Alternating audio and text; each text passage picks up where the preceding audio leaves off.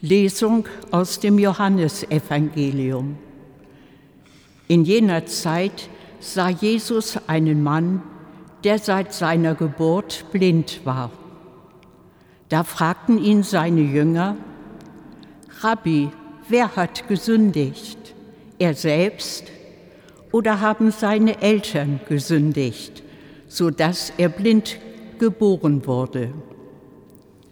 Jesus antwortete, Weder er noch seine Eltern haben gesündigt, sondern das Wirken Gottes soll an ihm offenbar werden. Als er dies gesagt hatte, spuckte er auf die Erde, dann machte er mit dem Speichel einen Teig, strich ihn dem Blinden auf die Augen und sagte zu ihm, Geh und wasch dich in dem Teich Shiloach Shiloach heißt übersetzt der Gesandte. Der Mann ging fort und wusch sich. Und als er zurückkam, konnte er sehen. Die Nachbarn und andere, die ihn früher als Bettler gesehen hatten, sagten, ist das nicht der Mann, der da saß und bettelte? Einige sagten, er ist es. Andere meinten, nein, er sieht ihm nur ähnlich. Er selbst aber sagte, ich bin es. Da brachten sie den Mann, der blind gewesen war, zu den Pharisäern. Es war aber Sabbat an dem Tag, als Jesus den Teig gemacht und ihm die Augen geöffnet hatte. Auch die Pharisäer fragten ihn, wie er sehend geworden sei. Der Mann antwortete ihnen, er legte mir einen Teig auf die Augen, dann wusch ich mich und jetzt kann ich sehen. Einige der Pharisäer meinten, dieser Mensch kann nicht von Gott sein, weil er den Sabbat nicht hält. Andere aber sagten, wie kann ein Sünder solche Zeichen tun? So entstand eine Spaltung unter ihnen. Da riefen die Pharisäer den Mann, der blind gewesen war, zum zweiten Mal und sagten zu ihm, Gib Gott die Ehre. Wir wissen, dass dieser Mensch ein Sünder ist. Er antwortete, ob er ein Sünder ist, weiß ich nicht. Nur das eine weiß ich, dass ich blind war und jetzt sehen kann. Sie entgegneten ihm, du bist ganz und gar in Sünden geboren und du willst uns belehren? Und sie stießen ihn hinaus. Jesus hörte, dass sie ihn hinausgestoßen hatten, und als er ihn traf, sagte er zu ihm, Glaubst du an den Menschensohn? Der Mann antwortete, Wer ist das, Herr? Sag es mir, damit ich an ihn glaube. Jesus sagte zu ihm, Du siehst ihn vor dir, er, der mit dir redet, ist es. Er aber sagte, ich glaube, Herr, und er warf sich vor ihm nieder. Liebe Schwestern und liebe Brüder in Hildesheim, Menschenwürde, das ist kein Wort der Bibel, weder des Alten noch des Neuen Testaments. Fragt man allerdings danach, was Menschenwürde ist, worin wir sie begründen, nicht erst heute, dann gehört die biblische Überlieferung zu den wirkungsvollsten Zeugnissen überhaupt in der gesamten Menschheitsgeschichte. Da ist zum einen der Schöpfungsbericht aus dem Buch Genesis. Gott sprach, Lasst uns Menschen machen, als unser Bild, uns ähnlich. Und Gott erschuf den Menschen als sein Bild, als Bild Gottes erschuf er ihn, männlich und weiblich erschuf er sie und Gott segnete sie. Die Menschen, alle, keine Unterscheidung, keine Relativierung, kein Sortieren und schon überhaupt kein Aussortieren. Gott erschuf die Menschen als sein Bild. Das Staunen darüber bringt schon im ersten Jahrtausend vor unserer Zeit der Dichter von Psalm 8 wunderbar ins Wort. Herr, unser Herrscher, wie gewaltig ist dein Name auf der ganzen Erde. Über den Himmel breitest du deine Hoheit aus. Sehe ich den Himmel, das Werk deiner Finger, Mond und Sterne, die du befestigt. Was ist der Mensch, dass du seiner gedenkst, des Menschenkind, dass du seiner dich annimmst? Du hast ihn nur wenig geringer gemacht als Gott, hast ihn mit Pracht und Herrlichkeit gekrönt. Diese Pracht des königlichen Menschen, der Anteil hat an der Hoheit des Schöpfergottes, ist das, was wir heute Menschenwürde nennen. Unverlierbar, weil Gott selbst sie in uns Menschen hineingelegt hat, unantastbar, wie unser Grundgesetz es sagt und zu schützen versucht, und doch äußerst verletzlich, umkämpft, weltweit mit Füßen getreten, eingesperrt, gefoltert, ausgebeutet, mundtot gemacht, immer wieder oder schlicht links liegen gelassen. Doch wie kann das alles eigentlich immer und immer wieder geschehen?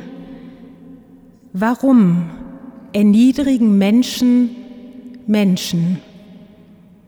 Warum verletzen Menschen den Teil des Lebens, zu dem sie selbst doch ganz und gar gehören? Zu der einen einzigen Menschheitsfamilie, wie Papst Franziskus es in seiner Enzyklika Laudato Si nennt.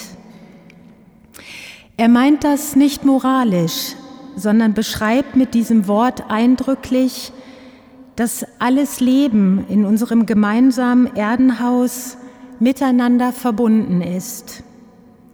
Und er fügt an, dass wir Menschen es sind, die vergessen, dass wir selber Erde sind, dass unser eigener Körper aus den Elementen des Planeten gebildet ist, dass seine Luft es ist, die uns den Atem gibt und sein Wasser uns belebt, dass der Schöpfer zu jedem und jeder von uns sagt, noch ehe ich dich und dich und dich, noch ehe ich dich im Mutterleib formte, habe ich dich ausersehen. Wir wurden im Herzen Gottes entworfen und darum gilt, jeder und jede von uns ist Frucht eines Gedankens Gottes. Jeder und jede ist gewollt, geliebt und unbedingt gebraucht. Eigentlich unfassbar, oder? Auf jeden Fall aber ganz und gar wunderbar, wie die gesamte Schöpfung, in der und von der wir leben, total unverdient, geschenkt vom Schöpfer, uns Menschen aller Hautfarben und aller Kulturen.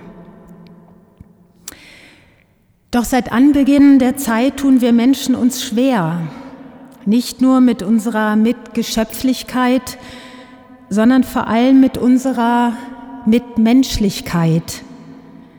Daran haben auch tausende Jahre Geschichte wenig geändert.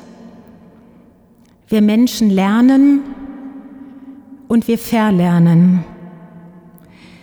So rasant der Fortschritt in Naturwissenschaft, Technik, Digitalität oder Mobilität auch ist, so rückschrittig sind immer wieder aufs Neue die Verbrechen gegen die Menschlichkeit, die begangen werden. Überall auf der Welt, im Großen oder im Kleinen, in allen Kultur, in allen Glaubensräumen, auch dem unsrigen. Papst Franziskus sagt, wenn das Herz wirklich offen ist für eine universale Gemeinschaft, dann ist nichts und niemand aus dieser Geschwisterlichkeit ausgeschlossen. Wie also, liebe Schwestern und Brüder, ist es bestellt um unser Herz? Unser Herz wie offen oder wie verengt ist es? Wem oder was gegenüber? Anerkennen wir ganz alltäglich und ganz praktisch das, wie Papst Franziskus es in seiner Enzyklika über die Sorge für unser gemeinsames Haus sagt, dass die gesamte Natur Gott nicht nur kundtut, sondern auch Ort seiner Gegenwart ist. In jedem Geschöpf wohnt Gottes lebensspendender Geist, der uns in eine Beziehung zu ihm ruft. Und doch, so der Papst im Blick auf bestimmte Ungerechtigkeiten in der Welt, dulden wir weiterhin, dass einige sich für würdiger halten als andere. Wir lassen zu, dass einige meinen, mehr Mensch zu sein als andere, als wären sie mit größeren Rechten geboren. Und so ist die Realität unserer Welt auch diese. Menschen werden ausgegrenzt, erniedrigt. Menschen werden misshandelt, ausgebeutet, ihrer Lebensmöglichkeiten beraubt. Menschen werden zu Unrecht inhaftiert, gefoltert, namenlos ermordet. An den Rändern unserer Weltgesellschaft nicht selten einfach übersehen. Oder sie sterben an Krankheiten, gegen die aufgrund mangelnden wirtschaftlichen Interesses kaum etwas unternommen wird. Kriege und kriegsähnliche Zustände, die Ausbeutung der Bodenschätze und der ökologischen Ressourcen weltweit, menschenunwürdige Arbeitsbedingungen in einer globalisierten Welt oder korrupte totalitäre Regime töten, zerstören ganze Länder, verantworten Hunger und vertreiben Millionen Menschen, die zu unerwünschten Flüchtlingen und Asylbewerbern werden, auch mitten unter uns. Papst Franziskus setzt dagegen. Alle Menschen sind als Brüder und Schwestern gemeinsam auf einer wunderbaren Pilgerschaft, miteinander verflochten durch die Liebe, die Gott für jedes seiner Geschöpfe hegt und die uns alle in zärtlicher Liebe miteinander vereint. Das, liebe Schwestern und liebe Brüder, ist eine Lebensgrundlage, die auch Menschen außerhalb des jüdisch-christlichen Glaubens- und Verstehenshorizontes mit uns bejahen, auch wenn sie dafür andere Gottes- oder Schöpfungsvorstellungen oder andere Lebensentwürfe miteinander in Beziehung bringen. Trotzdem ist der Titel dieser Fastenpredigt heute Abend Die Würde des Menschen achten, der Dauerbrenner unter den großen Herausforderungen für ein friedliches Zusammenleben in unserer globalisierten und doch so zerrissenen Welt. Ein immer wieder neu aktuelles Thema, das es anzusprechen und zu verteidigen gilt. Doch ist es das auch für uns ein aktuelles Thema? Für uns ganz persönlich, die wir heute Abend hier im wunderschönen Hildesheimer Dom zusammengekommen sind? Oder ist es eher ein Thema für die Diktaturen dieser Welt, für die Foltergefängnisse weit weg, für das Leben, wie es in den Minen und Steinbrüchen und auf den verseuchten Böden der Südkontinente stirbt? Schauen wir miteinander ins Evangelium. Da haben wir gerade gehört, dass es manche Dinge offensichtlich schon immer gab, ohne Aussicht auf Besserung, nämlich eine ganz bestimmte Art von Gerede, das Gerede über die anderen.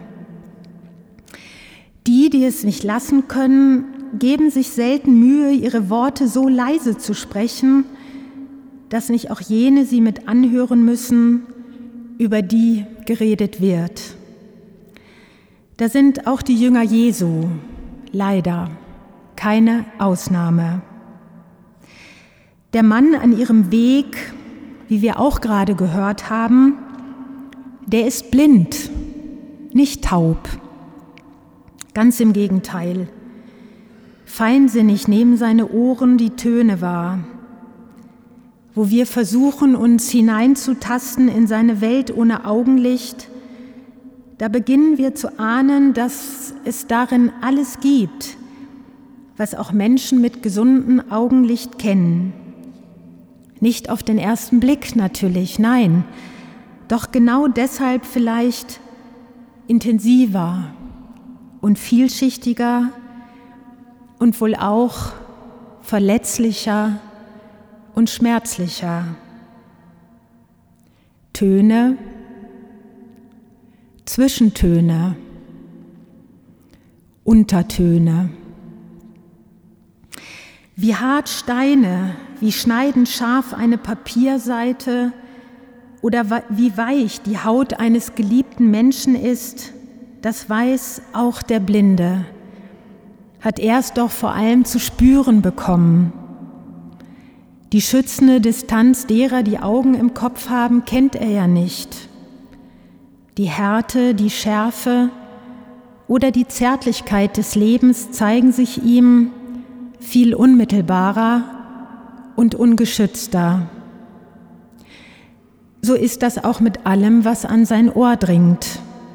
Das Laute und das Leise des Lebens haben ungleich mehr Nuancen, als wir sogenannt Sehenden es uns vorstellen können.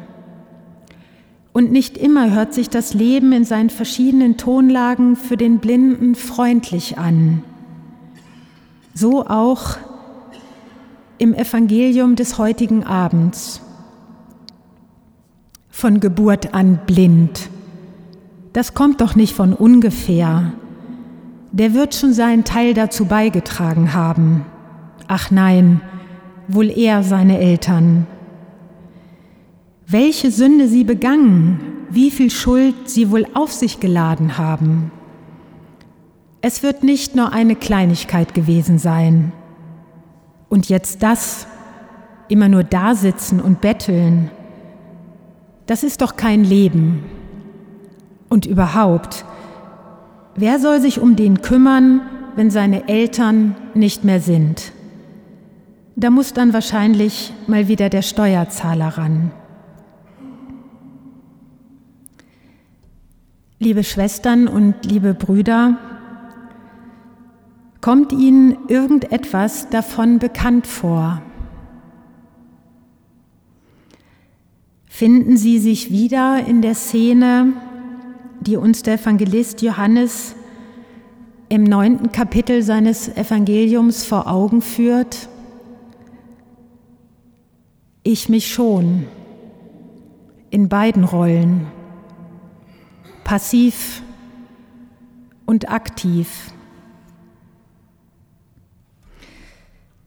Dabei haben die Jünger bis hierher schon so viel mit Jesus erlebt. Die Hochzeit zu Kana, die Vertreibung der Händler aus dem Tempel, das ganz und gar überraschende Gespräch mit der Frau am Jakobsbrunnen die Heilung des Gelähmten in Jerusalem und des Sohnes eines königlichen Beamten in Galiläa. Die wundersame Speisung der 5000. Die brisante Begegnung mit der Ehebrecherin im Tempel und nicht zuletzt Jesu Gang auf dem Wasser. Seit Monaten ist alles neu um die Jünger herum. Worte, Gesten, Zeichen eines Himmels, der zur Erde kommt. So erzählt es der Evangelist Johannes Kapitel für Kapitel. Dennoch stimmen die Jünger angesichts des Blinden am Wegesrand nur in altbekanntes, in vorurteilsbeladenes, abwertendes und kühl erklärendes ein. Rabbi, wer hat gesündigt?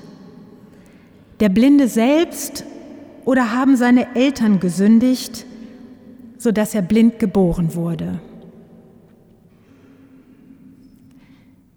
Was passiert hier?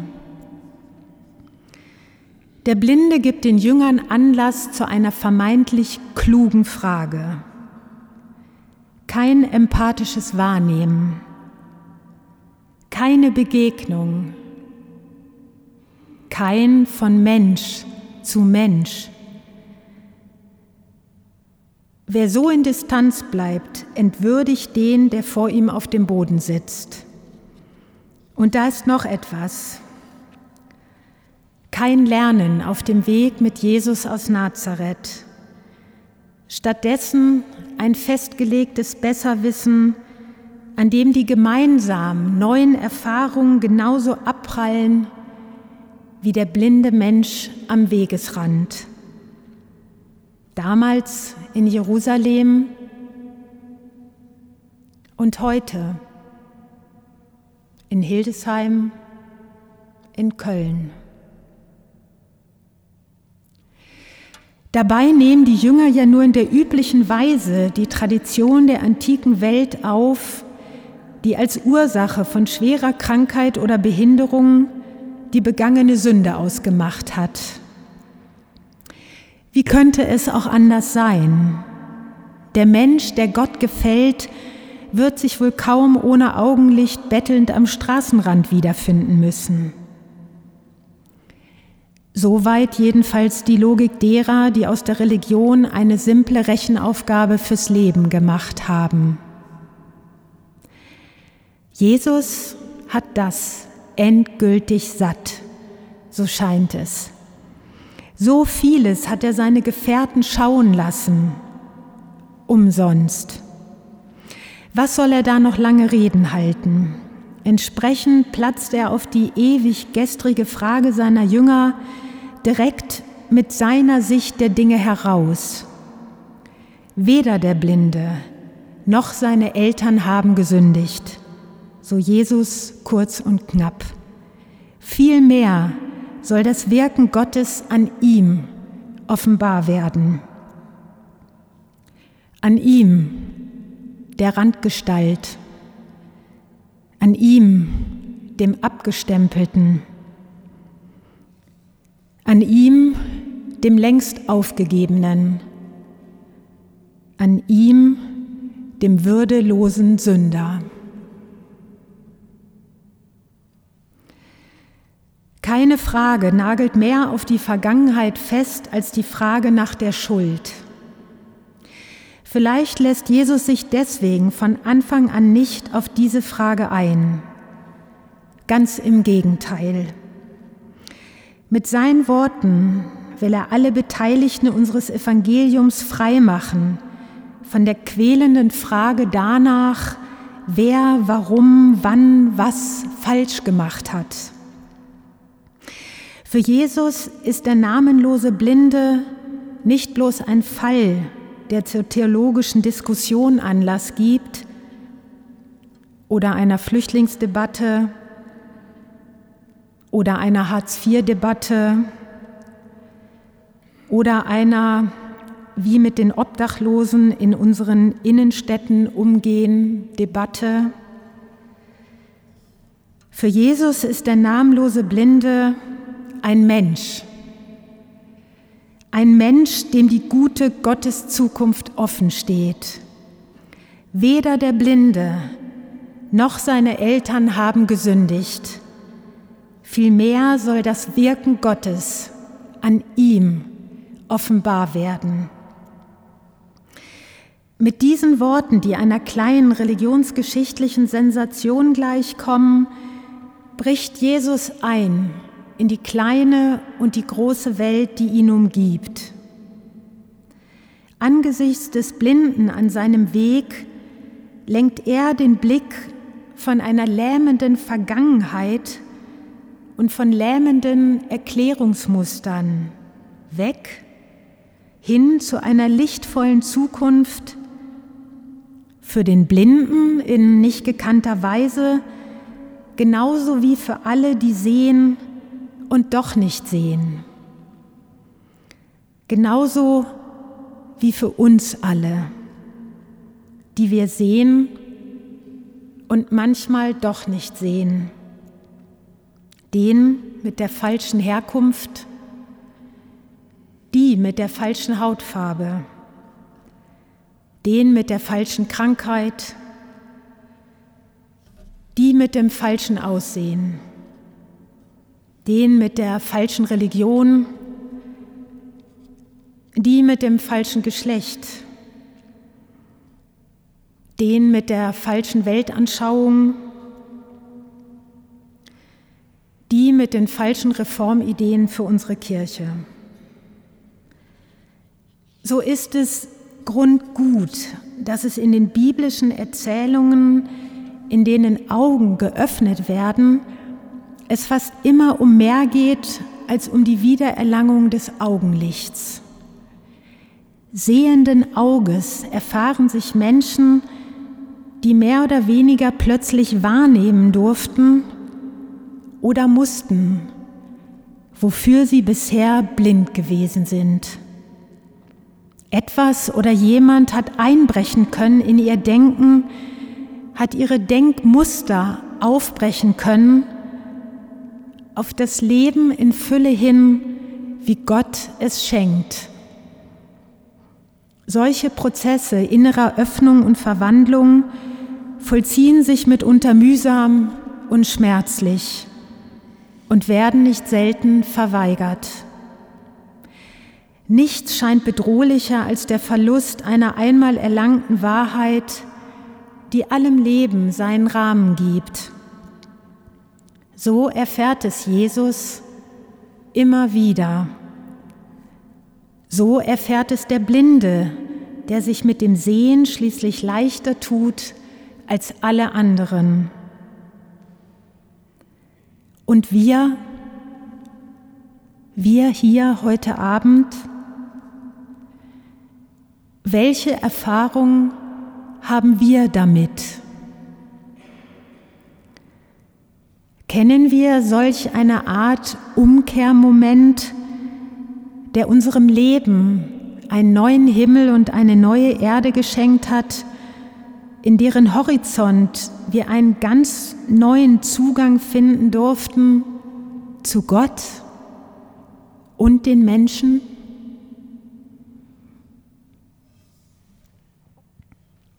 In dem Evangelium unseres heutigen Abends will Jesus, dass die Frage nach der Schuld nicht länger blind macht, weder für das Jetzt und Hier noch für die Zukunft. Dazu öffnet er die Augen des einen auf wundersame Weise. Mit einem Teig aus Speichel und Erde heilt er den von Geburt an blinden Mann. Das ist eine durch und durch berührende Szene, deren inneres Licht der Blinde als erster und lange als einziger zu sehen beginnt. Ich stelle mir vor, wie seine Ohren zunächst die ungewohnt befreienden Worte abtasten, die ihn und seine Familie nicht länger in einem Unheilszusammenhang fesseln, in dem ein körperliches Gebrechen anteilnahmslos als gerechte Sündenstrafe abgetan wird. Jesu Worte klingen anders als fast alles, was bisher an den Ohren des Blinden hängen blieb. Plötzlich geht es nicht mehr um dieses quälende Warum seiner Blindheit, sondern um ein verheißungsvolles Wohin trotz seiner Blindheit. Der Weg zum Teich Schiloach ist noch mühsam, doch auf Jesu Wort hin macht sich der Blinde bereitwillig auf nicht umsonst. Denn, so sagt es der Schweizer Pfarrer und Dichter Kurt Marti, Gott ist ein Tätigkeitswort. Jesus zeigt uns das hier unweit des Teichs von Schiloach, genauso wie an vielen anderen Stellen der Evangelien.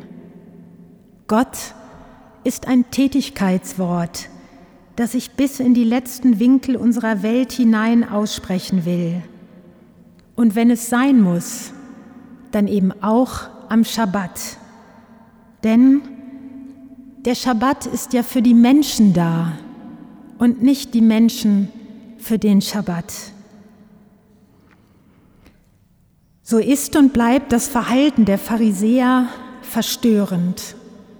Ihr penetrantes Nicht-Sehen wollen dessen, was geschehen ist und ihnen doch aus erster Hand bezeugt wird.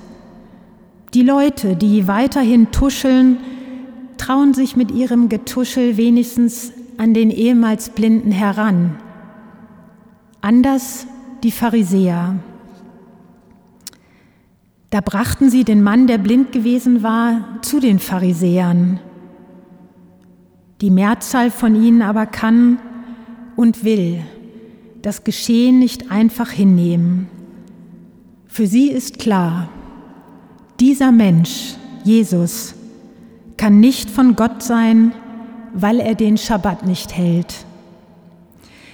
Da gibt es kein Staunen über die Möglichkeiten Gottes, nicht einmal die Bereitschaft, sich von der heilsamen Wirklichkeit, wie sie jetzt vor ihnen steht, sich überraschen zu lassen in dem an ein Verhör grenzendem Gespräch mit dem einst blinden Mann bleibt der Horizont möglicher Antworten für die Pharisäer beschränkt.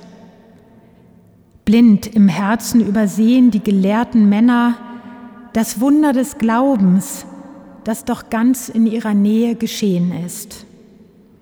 Kalt stoßen sie den Mann hinaus, der sie mit seinem ganz und gar eigenen Gotteswissen herausfordert, dann verblüfft, verärgert, letztlich wohl vor allem in ihrer Autorität und ihrer Selbstgefälligkeit bedroht.